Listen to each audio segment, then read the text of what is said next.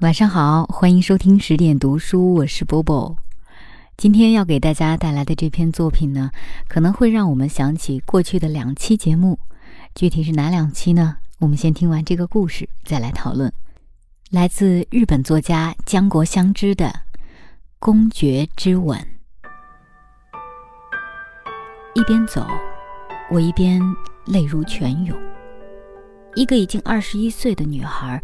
还边走边哭，难免会招来他人疑惑的目光。可是我怎么也止不住我的泪水。公爵死了，我的公爵死了，我悲伤到了极点。公爵是一条灰眼睛、奶油色的长毛狗，是一种名叫扑里的牧羊犬。刚到我们家的时候。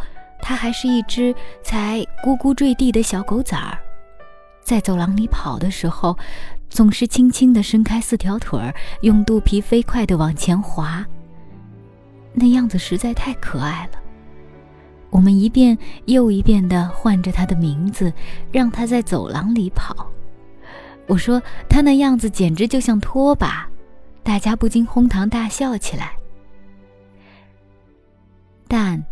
冰淇淋和梨是公爵最喜欢吃的东西。或许是五月出生的缘故吧，公爵与初夏特别相配。当大地绽出一片嫩绿的时候，带他出去散步，芬芳的风一吹，他身上的毛就会轻轻飘动，连眼睛都眯成了一条缝。发脾气时的侧脸酷似。詹姆斯丁。公爵喜欢音乐，我只要一弹钢琴，他就会蹲在一边听。还有，公爵特别会接吻。公爵是老死的。我打完工回家时，他的身子还是微热的。可是，我把他的头搁在我的腿上抚摸的时候，不知什么时候就变硬了。冷了下来。公爵死了。第二天，我还必须去打工。在门口，我奇怪的用明快的声音喊了一声：“我走啦。”可是，在关上门的一刹那，我的泪水禁不住的夺眶而出，哭啊哭啊，边哭。边往车站走，边哭边在检票口掏出了月票，边哭边站到了站台上，边哭边乘上了电车。电车上还像往日一样拥挤，我不住地抽噎。那些抱着书包的女学生。还有那些穿着几乎一模一样风衣的上班族的目光，毫不掩饰地在我的脸上扫来扫去。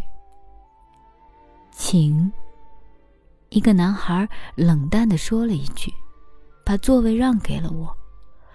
看样子，也就是十九岁左右吧。白色的 T 恤衫外面套了一件藏蓝色的毛衣。一个相当酷的少年。谢谢。我好不容易才用蚊子一样的哭声谢了他一句，坐到了座位上。少年站在我的面前，一双幽深的眸子目不转睛地盯着我那张哭泣的脸。我在少年的视线下蜷缩成了一团，不知为什么，竟。动弹不了。接着，我不知不觉地停止了哭泣。在我下车的那站，少年也下了车。我换电车，少年也换电车。我们一起一直坐到了终点站。怎么了？不要紧吧？连问也不问一句，少年只是一直待在我的身边，在拥挤不堪的满员电车里若无其事地守护着我。渐渐的，我的心平静下来了。我请你喝咖啡吧，下了电车，我对少年说：“十二月的大街上，走着匆匆忙忙的行人，刮着凛冽的风。虽然距离圣诞节还有两个星期，然而圣诞树和天使已经举目皆是了。从大楼上也垂下了年终大甩卖的束缚广告。走进咖啡店，少年朝菜单上瞥了一眼，问我。”还没吃早饭呢，点份煎蛋卷行吗？我回答说：“请。”他开心的笑了。我在公用电话亭给打工的地方打了一个电话，说感冒了，请一天假。当我返回到桌边，少年像是听到了，粗声粗气的说：“这么说，你今天一天都闲着了？”走出咖啡店，我们往坡上走去。少年说：“坡上有一个好地方。”这里，他指的是一个游泳池。你不是在开玩笑吧？这么冷的天，是温水，没事。可我没带游泳衣啊，买不就行了？不是我推脱。我不会游泳。嗯，可是我不喜欢游泳。不会游。少年拿一种十分奇怪的眼神望着我，我火了，一声不吭的从钱包里掏出三百元买了门票。除了我们这样一对疯狂的人，没有人会在十二月，而且是在一大清早跳进游泳池里。不过。也正因为如此，宽阔的游泳池被我们俩独占了。少年利落地做完准备体操，轻柔地跳进了水里。他游得像鱼一样好，池水呈现出人工的蓝色，漂白粉的味道，还有那波动的水声，都让我倍感思念。已经有多少年？没进游泳池了，慢慢的下了水，看着身子随波飘荡起来。蓦地，被谁猛地往前拉了一把，我像是摔倒了似的，趴到了水面上，朝前游去，简直就像是有人在拉系在我头上的一根绳子。我不停地向前游去，唰的一下。拉绳子的力量弱了下来，我慌乱地直起身，一看，我已经是在游泳池的中央了。少年站在距我大约三米的地方，望着我的脸，微微笑着。我想，游泳原来竟是这样惬意。少年与我默默无语的一圈。一圈的游着。上去吧。当少年说这句话时，墙上的挂钟已经指向正午时分了。出了游泳池，我们买了冰淇淋，边走边吃。游泳后的那种疲惫感，也让人觉得畅快。冰淇淋的甜味，甜的连舌尖都发颤了。这一带。稍走几步，就是幽静的住宅区，与车站四周的喧嚣简直是天壤之别。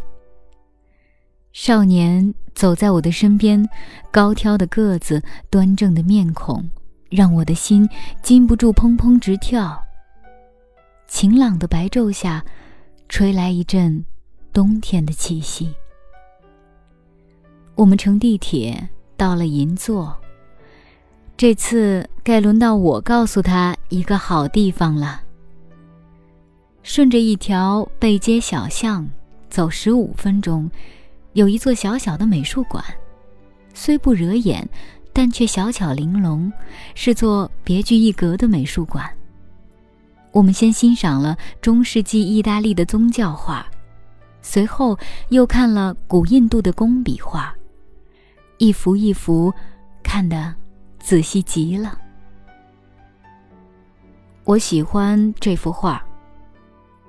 少年说的是一幅以象及树为主题的暗绿色工笔画。我有一种古印度总是初夏的感觉。你好浪漫啊！给我这么一说，少年羞涩的笑了。从美术馆出来，我们又去听了单口相声。因为碰巧从曲艺馆前面走过，少年说：“我喜欢单口相声，所以就走了进去。”可是进去，我就又开始变得忧郁起来。公爵也喜欢单口相声。一天夜里，我醒过来下楼一看，已经关掉的电视机又打开了。公爵独自坐在那里，听着单口相声。爸爸妈妈还有妹妹，谁也不相信，可我却确确实实看到了呀。公爵死了，悲痛欲绝的我，却和一个素不相识的男孩子一起喝茶、游泳、散步，去美术馆听单口相声。我究竟是在干什么啊？演的段子是木匠调子，少年不时被逗得哈哈大笑，而我却一声也笑不出来。岂止如此，我的心情还越发沉重了。当听完单口相声，我们朝大街上走去时，悲伤又重新占据了我的心灵。公爵不在了，公爵死了。大街上飘来一阵阵圣诞的歌声，浅蓝的暮色中，霓虹灯开始闪烁放光。今年就要结束了，少年说：“是哦，明年又是新的一年。”是哦。直到今天，我都是好开心啊。是哦，我也是。我耷拉着脑袋说。少年轻轻的托起我的下颚。直到今天哟。他用依依不舍、含情脉脉的目光凝视着我。接下来，少年吻了我。我是那样诧异，不是因为他吻了我，而是他的吻太像公爵的吻了。我呆若木鸡的站在那里，连一句话也说不出来。少年对我说：“我也好爱你呀。”那凄凉的笑脸，酷似詹姆斯丁。我只是来对你说这句话的。再见，保重啊！说完，少年就飞快地冲上了人行道，绿色信号灯已经开始闪烁了。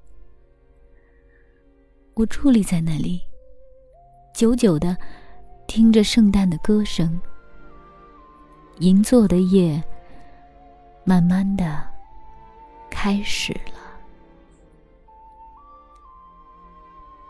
这个故事读到这儿就结束了，它会让我想起很早很早之前为大家读过的一期节目《小灰与毛毛虫》，还有后来的那一期张嘉佳所写的《念一千遍蝴蝶》。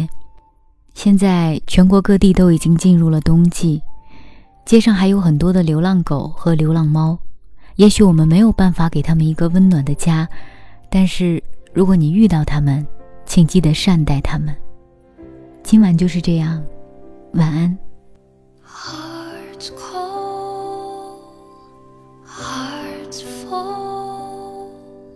so